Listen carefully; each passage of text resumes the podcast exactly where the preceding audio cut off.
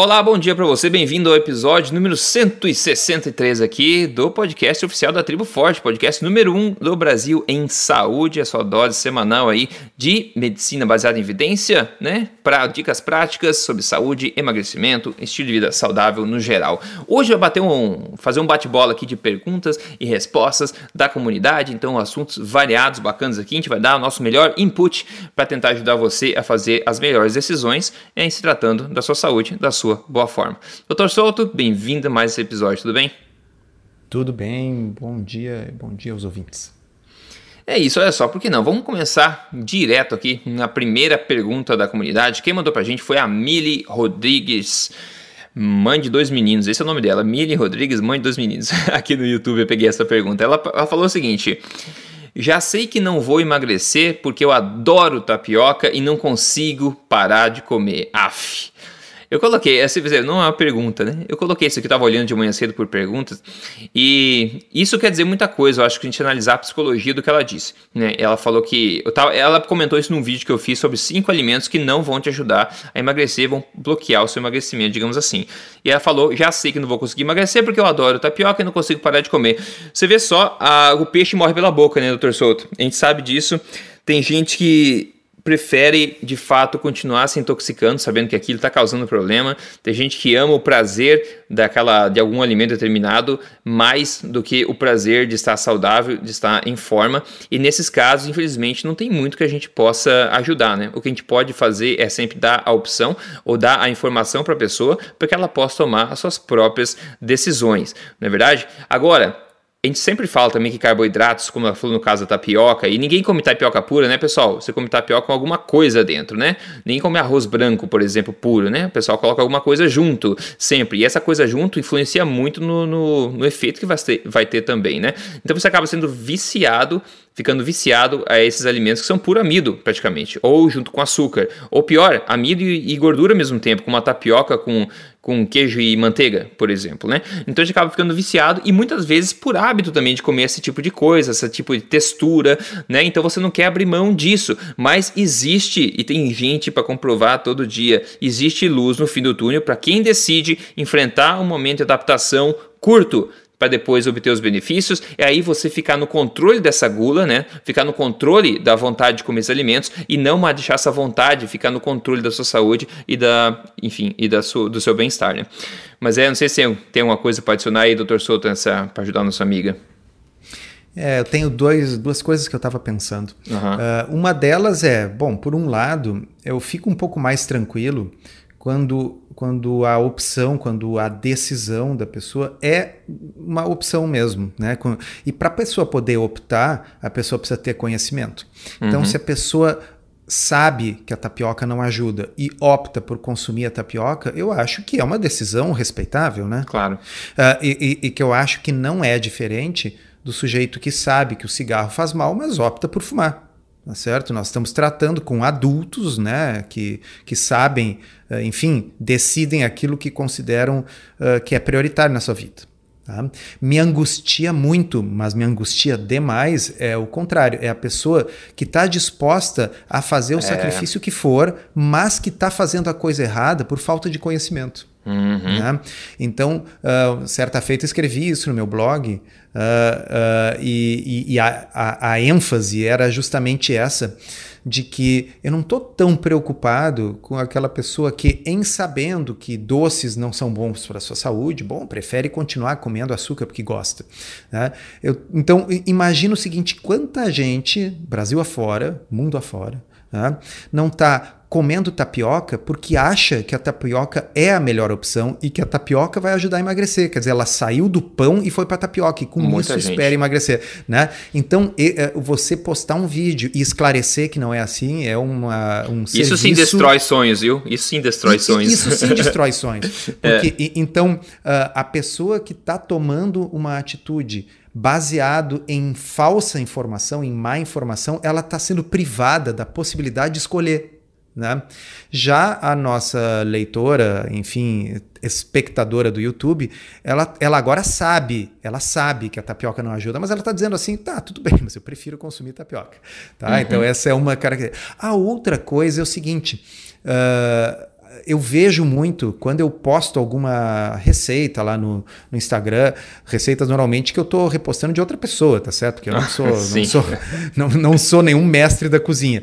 Mas quando eu boto, tem, tem muita gente que, que curte e que replica e que copia outras pessoas. Então, muito também do que acontece é que as pessoas, ah, vamos dizer, falta um pouco a cultura da culinária low carb.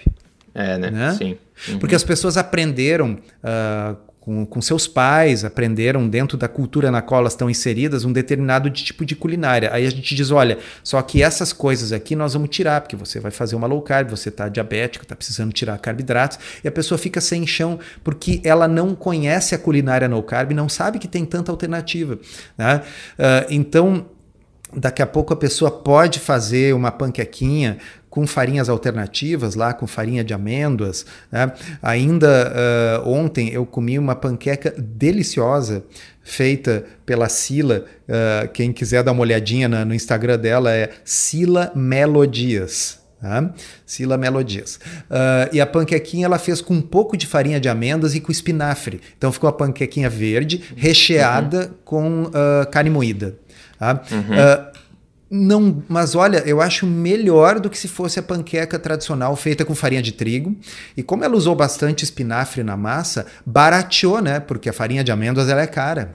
Tá? Sim, então sim. ela usou ali uma colher de sopa de farinha de amêndoas para dar um pouquinho de liga, o resto foi espinafre. A panquequinha serve o que? Basicamente como veículo para carne moída, que está lá dentro, que é o principal. Tá? Uh, e, e, então saber fazer diferentes panquequinhas, né? Uh, tem a, a, Nutri das Panelas, né? Que é a Poliana, vocês botam lá no, no, no, Instagram, Nutri das Panelas. Deem uma olhada no Tribo Forte, que tem uma coleção enlouquecida de receitas da Patti Aires, da Nutri das Panelas, da Julie. Né? Então, dominar um pouquinho a culinária low carb Pô, às vezes é a diferença entre a pessoa desistir, como talvez essa uhum. pessoa que fez a pergunta esteja dizendo: olha, como eu gosto muito do alimento X, uh, eu vou desistir, não vou nem tentar. Não, mas é que talvez ela não conheça as várias alternativas que podem dar um, vamos dizer, uma experiência sensorial muito parecida, muito com aquela da tapioca, mas é. sem o amido, né? É, então fica, fica a dica. Fica as dicas, com certeza. A próxima pergunta vem de uma pessoa de nome bastante original. O nome dela é Edslar. Não, deixa eu ver. Edslacarina. Edslacarina Barros Vieira. Ela pergunta o seguinte: água com psyllium pode? Olha só, é, essa eu vou responder com conhecimento de causa, hum, tá? Isso aqui, acredite, eu já tomei essa porcaria é, há uns anos atrás, tá? Porque eu já falei, eu já tentei de tudo, eu já tentei de tudo, tá? Todo tipo de coisa para poder vir falar depois. Eu já tomei água com psyllium, tá? É, diariamente por algum tempo, né? Por que, que a gente faz essas coisas com a gente, né? É, basicamente o que, que é? É fibra pura, fibra pura. É igual a gente comer alfafa, daria na mesma, né? Água com alfafa. Não tem gosto, é ruim, é, enfim, é péssimo e você vai eliminar tudo isso. Olha só uma coisa interessante. Nas diretrizes alimentares do governo americano, de 2015 a 2020, que são vigentes no exato momento, eles dizem lá que Antes disso, a gente sabe como é fato carboidrato nenhum é essencial à vida humana. A gente sabe que carboidratos não são essenciais. Gordura sim, proteína sim. Carboidratos não são. Fibra é o quê? Fibra é um carboidrato. E nessas diretrizes, eles falam exatamente isso. Fibra não é essencial ao ser humano. Mas claro que eles recomendam, ah, mas é bom porque é associado a melhor blá blá blá blá blá. Mas fibra não é uma coisa essencial ao ser humano, né? Você vai colocar pela boca e vai eliminar por baixo 100% dessa fibra. Fibra nenhuma é absorvida para dentro do seu corpo, ok? Você vai fermentar, vai te dar, enfim, um monte de coisa. Inclusive, quem tem disbiose é, intestinal, né, problema do desequilíbrio de, do microbiota, da microbiota, isso pode potencializar o, pro, o problema também, porque fibras são tão boas para as bactérias boas quanto são boas para as bactérias ruins, né? Você vai fermentar, vai alimentar isso tudo, né? Então, eu não consigo pensar... É, no, motivo para se ingerir uma coisa dessa na, na tua dieta. Assim como ração humana, por exemplo, água com psyllium eu não acho que é necessário. O pessoal que tem problema de constipação, a gente tem boas evidências mostrando que é a diminuição das fibras que pode ajudar com isso, não o aumento delas. Inclusive, o aumento pode causar problemas aí bastante doloridos em pessoas que estão constipadas. Eu acho que tem muitos ângulos do torcedor de atacar isso aqui, mas de novo, fibra não tem valor nutritivo nenhum. O psyllium, apesar desse nome bonitinho, é igual, enfim, fibra de grama, tá na mesma coisa, são uma fibra lá que não vai ser absorvida pelo corpo, não tem gosto, é ruim, você está se forçando a comer isso é, por alguma recomendação de alguém, né? Inclusive, quando eu comecei na época, foi por ter discutido com um profissional da saúde é, é, essa questão também. Então, não sei, doutor Souto, é, diga aí, não sei se você atende pessoas que estão tomando psyllium, que te perguntam sobre isso também, e o que, que você tem a, a falar para ajudar.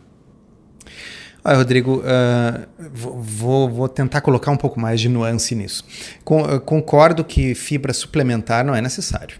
Tá? Uh, agora, tem pessoas que suplementando fibra melhora a função intestinal, estavam constipadas e deixam de estar, tá, regularizam bem a sua função intestinal. E se a pessoa está usando o Psyllium e está tendo benefícios, se a pessoa se sente melhor, uh, talvez a pergunta dela... É o que dela, importa, né? É. é, é assim, pode, no sentido assim, terá impacto ruim sobre uma dieta restrita em carboidratos? Não, porque a fibra ela não é, não é absorvida, não é digerida, então ela não tem impacto glicêmico, não eleva a glicose, não tem impacto calórico, não tem impacto na insulina. Tá? Então, nesse sentido, não, na, na, pode, Boa, tá? Uhum. Poder pode. Sim. Uh, o, o, que a gente vê, uh, constipação é um assunto complicado. É, uh, é assim, pessoas constipadas que estão usando um monte de fibras e aumentam cada vez mais as fibras, porque acham que se aumentarem o suficiente as fibras vão melhorar a constipação. E às vezes a gente retira as fibras e aí a constipação melhora. Isso tem um estudo que mostra bem isso. Tá? Mas tem o oposto também. Pessoas que consumiam pouca fibra e quando passam a consumir mais fibra, o intestino melhora. Então o intestino é um troço que varia é. loucamente é. uh, de, de uma pessoa para outra.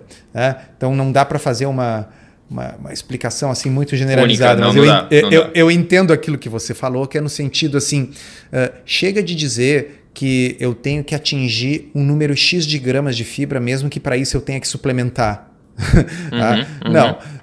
Agora, se a pessoa está suplementando porque ela antes tinha problema, começou a suplementar e melhorou, e aí ela tá com medo, assim, olha, se eu parar de usar esse psilon, talvez o meu intestino volte a ficar ruim como ele estava antes, mas agora eu estou fazendo uma low carb. Sim, pode fazer low carb e usar psilon, não tem problema.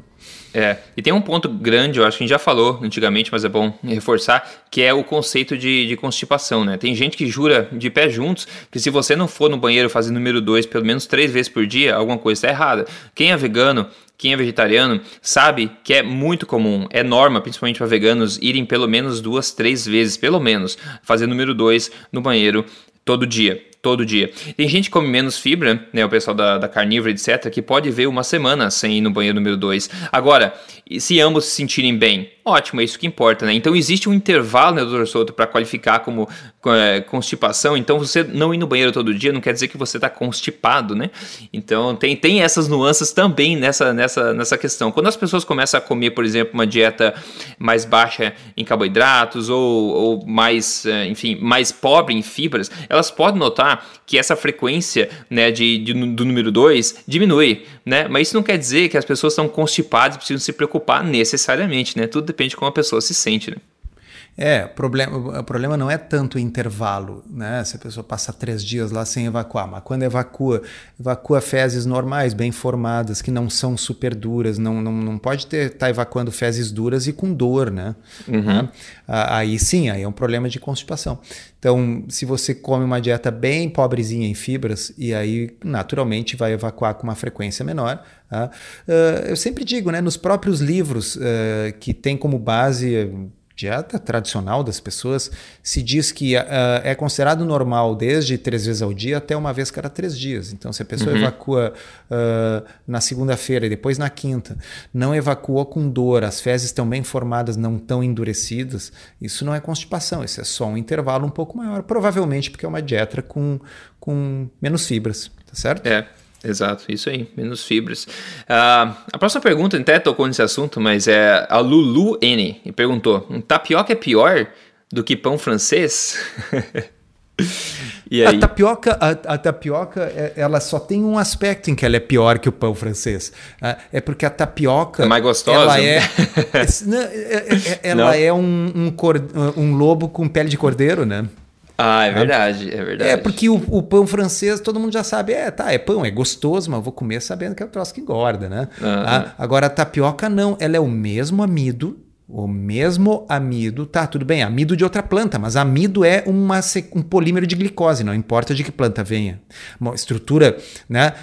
moléculas de glicose, uma abraçadinhas na outra, se chamam amido. Não importa se vem da mandioca, que é a tapioca, não importa se vem do trigo, que é o pão. Exato. Ah, só que um Uh, porque é da, da mandioca é considerado bom e emagrecedor, tá certo? Uhum. Então é, eu, é. Acho, eu, eu acho que o, o, mais pernicioso da tapioca é a mitologia que Boa. cerca a tapioca. Boa. Falou bem, falou bem. E também ó, na questão do pão, a gente tem, claro que o pessoal vai perguntar, ah, e o glúten, ah, o glúten né? né? O glu, antinutrientes, é. né? A tapioca, por ser o amido puro, puro, puro, não tem antinutrientes, né? Enquanto o pão tem, tem pessoas que reagem contra ele. E outra coisa que eu quero adicionar também, que pão francês não é pão, né? Eu acho que quem Pão é uma coisa que, bom, o, o, pão historicamente falando, né, é um processo demorado, uma fermentação natural, o pão cresce devagar, o pão estraga em questão de 24 horas, 48 horas, né, a massa azeda, lá como era feito tradicionalmente, até tem um valor é um pouco mais nutricional é, de fazer isso, né. Agora o pão francês, esse pão de forma que a gente encontra, você larga no chão, nem bicho quer comer. O treco demora muito tempo para começar a mofar. Um pão de verdade você coloca, ele mofa rápido, né. Então tem, tem essa questão também que o, o, o que a gente considera pão hoje não é necessariamente pão, né? É, e so, sobre glúten, fazia tempo que a gente não falava aqui sobre fazia, glúten. Fazia, hein? Só, é, só lembrando, uh, sim, tem os celíacos que não podem comer glúten, mas tem toda uma população que tem intolerância não celíaca ao glúten, só vai descobrir isso o dia que ficar um tempo sem comer e ver, puxa, que diferença. É. Né? E aí, quando a pessoa come de novo, ela aí percebe o estufamento ou piora de algumas coisas inflamatórias, alergias, doenças autoimunes. Né? Então, embora isso aí não seja super, super baseado em evidência, mas cada um sabe onde é que ele aperta o sapato, né? Faça experiência, tire e depois, o dia que reintroduzir, vê se faz diferença. É isso. E presta atenção também nos acompanhamentos, né? O pão francês com o quê? A tapioca com o quê? Presta atenção nisso, hein, pessoal. Ambos não vão ajudar, como já falou, a emagrecimento, porque é assim que vai ser metabolizado pelo corpo, né? Não vai te ajudar a emagrecer. Mas se você quiser, como a gente falou, professor, comer tapioquinho, pão francês, tranquilo, quer comer pouco, é, tá, é a tua opção, né? É uma alternativa, né? Passar fome sempre é uma sempre. coisa que a pessoa tem a liberdade de fazer. Tem, exatamente. Tem mais umas perguntinhas aqui, mas antes, é, vamos contar o caso de sucesso de hoje, que vem do Flávio de Souza. Ele falou: Estou muito satisfeito com os resultados alcançados. É, peso menos 7 quilos, barriga menos 11, quadril menos 5,5 centímetros. Muito feliz com os resultados e animado para começar a fase 2. Ou seja, ele acabou a fase 1. A fase 1 do programa são 30 dias só, o desafio 30 dias. Ele perdeu 7 quilos e 11 centímetros de, de barriga em 30 dias. Mudança bacana e agora começa a fase 2, onde vai otimizar tudo isso aí. Então, para quem... Tá... Ô, Rodrigo, diga, olha um negócio legal. Uh, ah. Ele perdeu bem mais barriga do que quadril. Né? Uh, sim, isso aí sim. é uma coisa bem característica quando a gente faz restrição de carboidratos e, portanto, começa a melhorar a resistência à insulina. Né? Uma das características da resistência à insulina é justamente o acúmulo de gordura visceral, a gordura na barriga, que está associado com um monte de doenças. E, portanto, justamente esse estilo de vida alimentar com restrição de carboidratos é especialmente benéfico para perder barriga. Tá aí o exemplo. É, é um, exatamente, bem, muito bem dito. Tanto o corpo sabe que é tão perigoso que ele escolhe perder antes ali, né, nessas áreas de maior, de maior risco, né? Então é isso aí, pessoal, resultados bacanas. É, siga aí, se você quer entrar no programa também, quer emagrecer com prioridade, é a melhor tacada para você. Entre e veja o vídeo em código emagrecerdevez.com.br. Ok, agora a próxima pergunta vem da Ângela Jesus. Ela fala: Eu estou fazendo algo errado. Eu fiz o jejum por um mês e não emagreci nenhuma grama. Aí uma pessoa embaixo falou, eu também. Aí outra pessoa falou, com certeza comeu após o jejum tudo que viu pela frente. Vamos lá. É, ela fez, bom, fez jejum por um mês e não emagreceu uma grama. A gente não sabe o que isso significa, né, pessoal? O que a gente sabe é que a ausência de alimentos é impossível de causar ganho de peso, né? Isso a gente sabe. O que vai causar ganho de peso é o que você come no resto da, do, das horas do dia, né? Então, e esse é um perigo. A gente já falou de um intermitente, an, intermitente antes, das pessoas que veem esse conceito e acham que é a saída para tudo, acabam tentando de forma, enfim, sem saber o suficiente para fazer de forma correta. Aí você ah, vou pular o café da manhã hoje e pula e fica, ah, mas com fome, tô me sentindo mal, mas eu vou fazer, vou fazer. Daí chega no almoço, pô, já pulei o café da manhã, então vou comer em dobro. Eu vou comer a sobremesa hoje mesmo, porque eu já não comi no café da manhã e acaba dando um tiro no pé. Então o que faz ganhar peso, pessoal, não é né, o que você não come, é o que você come no resto dos momentos. Por isso que o jejum intermitente, eu falo o terceiro passo do código alimentar, porque quando você chega no ponto de fazer ele, você está dominando a sua alimentação e você está no controle da sua alimentação e da sua fome também, não mais o contrário, né? Mas enfim, é mais um exemplo de pessoas que se frustram, começam a fazer, por exemplo, uma refeição aqui e ali, se sentem mal, aí vem falar isso publicamente e acabam influenciando outras pessoas, e a culpa nem é da prática, né? A culpa foi da mal prática de, dessa estratégia. É, nem tenho muito a acrescentar, eu concordo uh, plenamente. E uh, eu, eu, eu não vejo tanto hoje em dia o jejum como uma estratégia de perda de peso. Né? Eu vejo o jejum mais como uma, como uma ferramenta, sabe? Até para situações uh, do dia a dia. Como uhum. uh, a gente volta e meia, já falamos aqui no podcast, né? A uh, pessoa vai viajar, tá? Chega no aeroporto, pô, no aeroporto só tem pastel e, e coisa assim para comer. Bom, aí a pessoa lembra que ela não é obrigada a comer uh, a cada intervalo de X horas. Ela já fez alguns jejuns na vida e isso dá prática e confiança para a pessoa para esperar e comer uma coisa de melhor qualidade lá no destino, quando ela terminar a sua viagem. Né? Então, uhum. acho que é, existe a questão da autofagia, que se fala tanto e tal. Uh, acho que isso efetivamente pode representar benefícios. A gente sabe que em animais. Uh, esses benefícios ocorrem, a gente não sabe o quanto isso é significativo nestes jejuns uh, curtos em seres humanos. Né? Então, uhum. uh, mas com certeza a gente não engorda pelo que a gente não come, né? Uh, a gente, o que controla o peso é o que a gente come. É, e falando em comer, a pergunta, a próxima vem da Jéssica Mahara Becker Ribeiro, né? Que eu um dos vídeos assim, que mais gerou reviravolta lá no YouTube é um que eu falo de frutas, né? Onde eu argumento que as frutas não necessariamente vão te ajudar a emagrecer por si só. Claro, se uma fruta substituir um donut ou um pedaço de bolo de chocolate, claro que vai ser benéfico. Então tem dois argumentos. Uma que a fruta é basicamente açúcar, né? É basicamente sacarose, frutose, tudo junto e glicose. Mas e tem outro ponto que as frutas de hoje em dia não são iguais às frutas originais. As frutas de hoje em dia são anabolizadas, né? elas são gigantes, são mais doces, não tem semente, é muito mais fácil comer, mais bonitas, né? Então não é exatamente o que a natureza criou pra gente. É muito mais fácil encontrar todo dia do ano, independente de estação e também de comer mais. Elas são mais deliciosas, mais apetitosas. E eu argumentei isso, né? Então, que frutas não necessariamente vão te ajudar a emagrecer.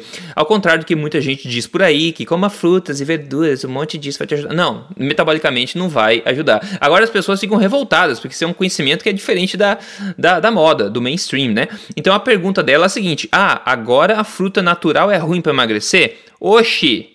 Mas foi Deus que criou essas delícias para nós e agora não posso comer? O que que vamos comer então? Né? Então é como se existisse só fruta no mundo, né? O que a gente vai comer se não pode comer fruta, né? Digamos, todo o resto.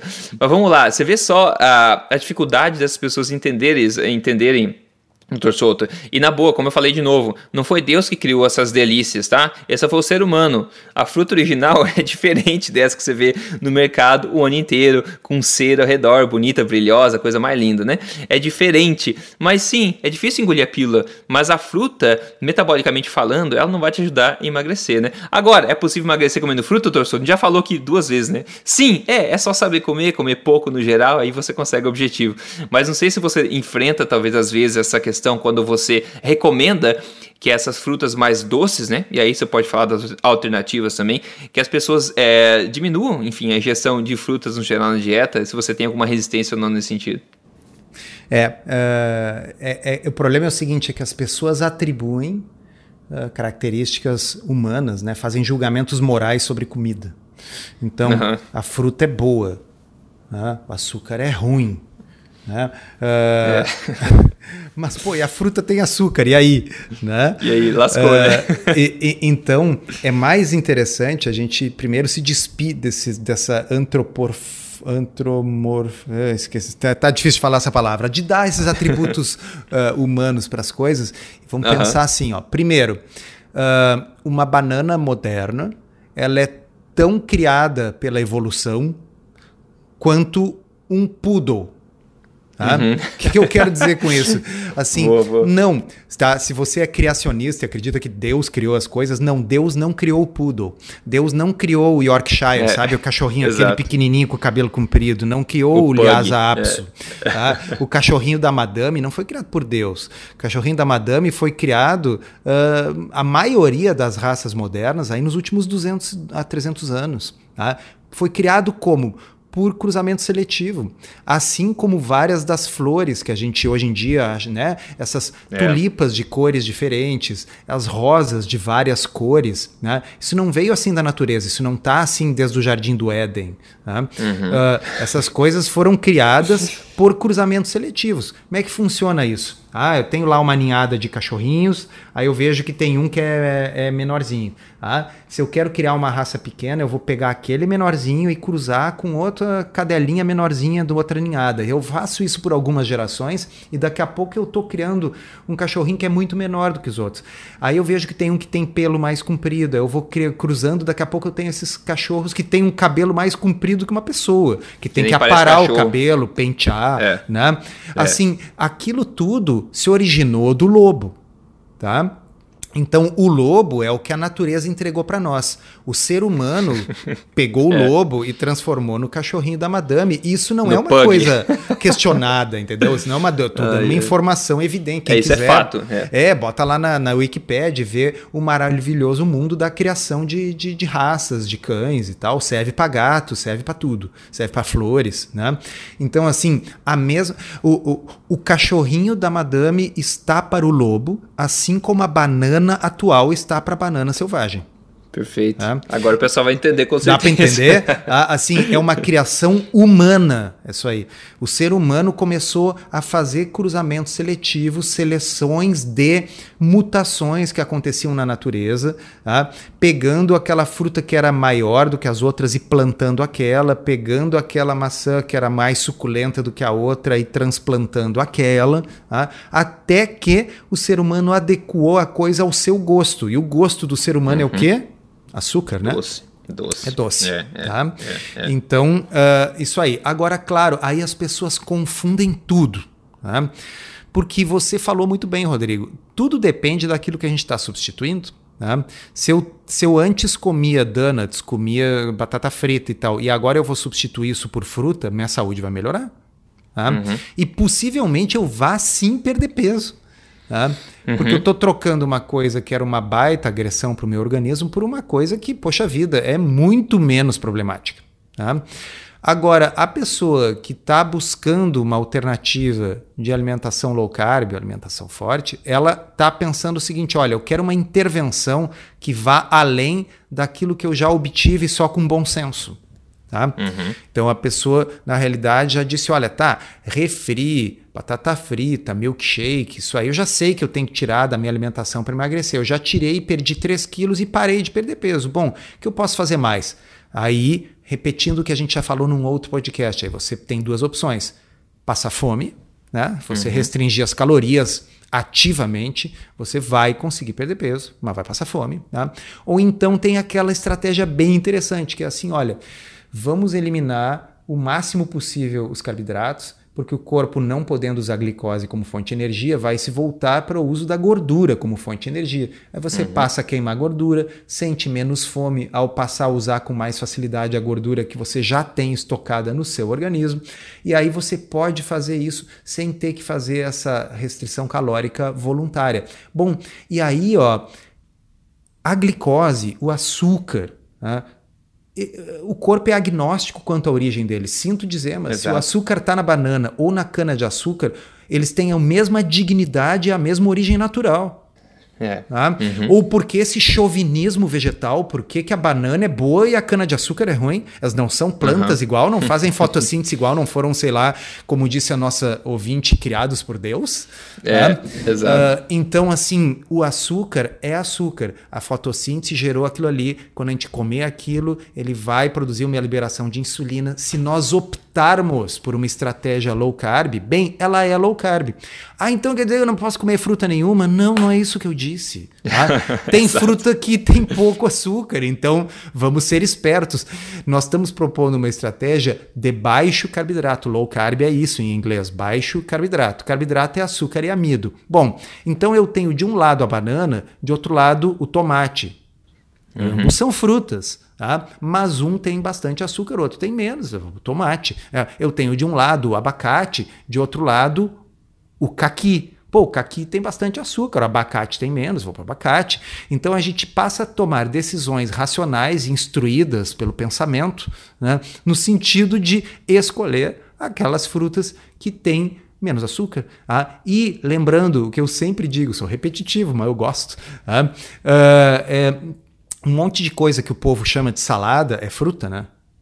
Uhum, uhum, Olha lá, é abobrinha, verdade. pimentão, berinjela, verdade. pepino, chuchu, uh, tudo isso é fruta, tomate, né? Então, uh, mesmo que a pessoa não coma nenhuma fruta doce, zero fruta doce, se ela comer uma saladinha mista, ela estará comendo frutas. Se houver realmente o pensamento de que sem frutas a pessoa vai morrer, bom, então coma frutas com menos açúcar. Simples é. assim. É fácil, não é difícil. Não, é fácil, é gostoso. Essa questão do natural, dessa áurea que as pessoas colocam ao redor de alguns alimentos é, é, muito irracional se a gente começar a pensar. O açúcar que você tem, o açúcar de mesa, é tão natural, a gente poderia dizer, quanto o, um, um, suco de laranja. A diferença é que um é líquido e o outro foi evaporado, né? O suco de cana foi evaporado. É o mesmo princípio.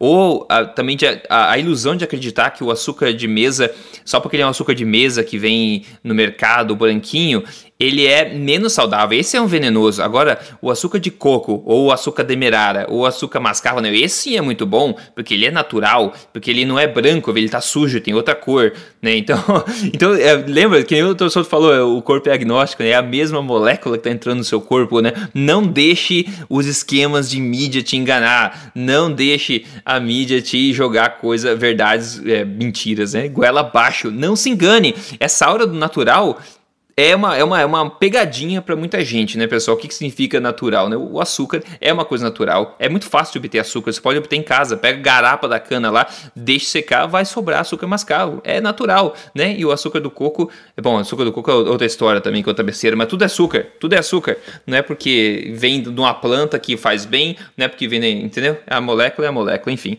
para tentar falar um pouco sobre essa questão de açúcar, que isso aí também é outra coisa que o pessoal se revolta, né? Porque o açúcar de coco pode, ah, porque o açúcar de demerara pode, não é porque tem um nome mais bonito e difícil que é diferente, né? É, não é é porque é mais caro que é melhor, né? É, é, as pessoas querem acreditar, esse é o problema. As pessoas querem acreditar que existe uma alternativa igual, tão saborosa como, mas que não vai causar nenhum problema. Sinto muito, não existe, né, pessoal? Vamos ter que amadurecer. Vamos lá, então. É, bom, é, falar do que a gente vai comer na próxima refeição, só que a gente está fazendo dois podcasts junto aqui, então a gente já falou isso no podcast passado, então eu tive uma ideia de perguntar uma outra coisa. A gente falou de carne no podcast passado, então para reciclar essa ideia, doutor Souto, você que é um, um, uma pessoa com grandes e polidas habilidades na churrasqueira, você podia contar pra gente qual que, assim, se você tivesse escolher um corte ou dois, qual corte de carne que você mais gosta de saborear? Bom, eu gosto muito daquilo que aqui no sul se chama de vazio e que no resto uhum. do Brasil, por algum motivo que eu não entendo, se chama de fraldinha. Uh, uh, o vazio, ele, ele é uma carne extremamente saborosa, extremamente macia. Uh, e se a gente preparar só com sal grosso na brasa, aquilo ali fica uma delícia. E aí o negócio é o seguinte: é pegar um espeto duplo. Tá? Uhum. E espetar o vazio ondulado, tá? Então, assim, ele entra e sai uhum. daqueles espetos ali, de modo que a gente depois possa ir cortando uh, lascas do, laterais uhum. dele tá certo? Uhum. Tá? Então, assim, a gente corta as lasquinhas dos lados, bota no fogo, deixa selar mais um pouquinho, pega e tira, de modo que cada lasca sai vermelhinha por dentro, seladinha por fora. Pô, meu Deus do céu, que vontade de comer. Desculpa para quem tá em jejum aí ouvindo isso, a culpa é do Rodrigo, foi ele que perguntou.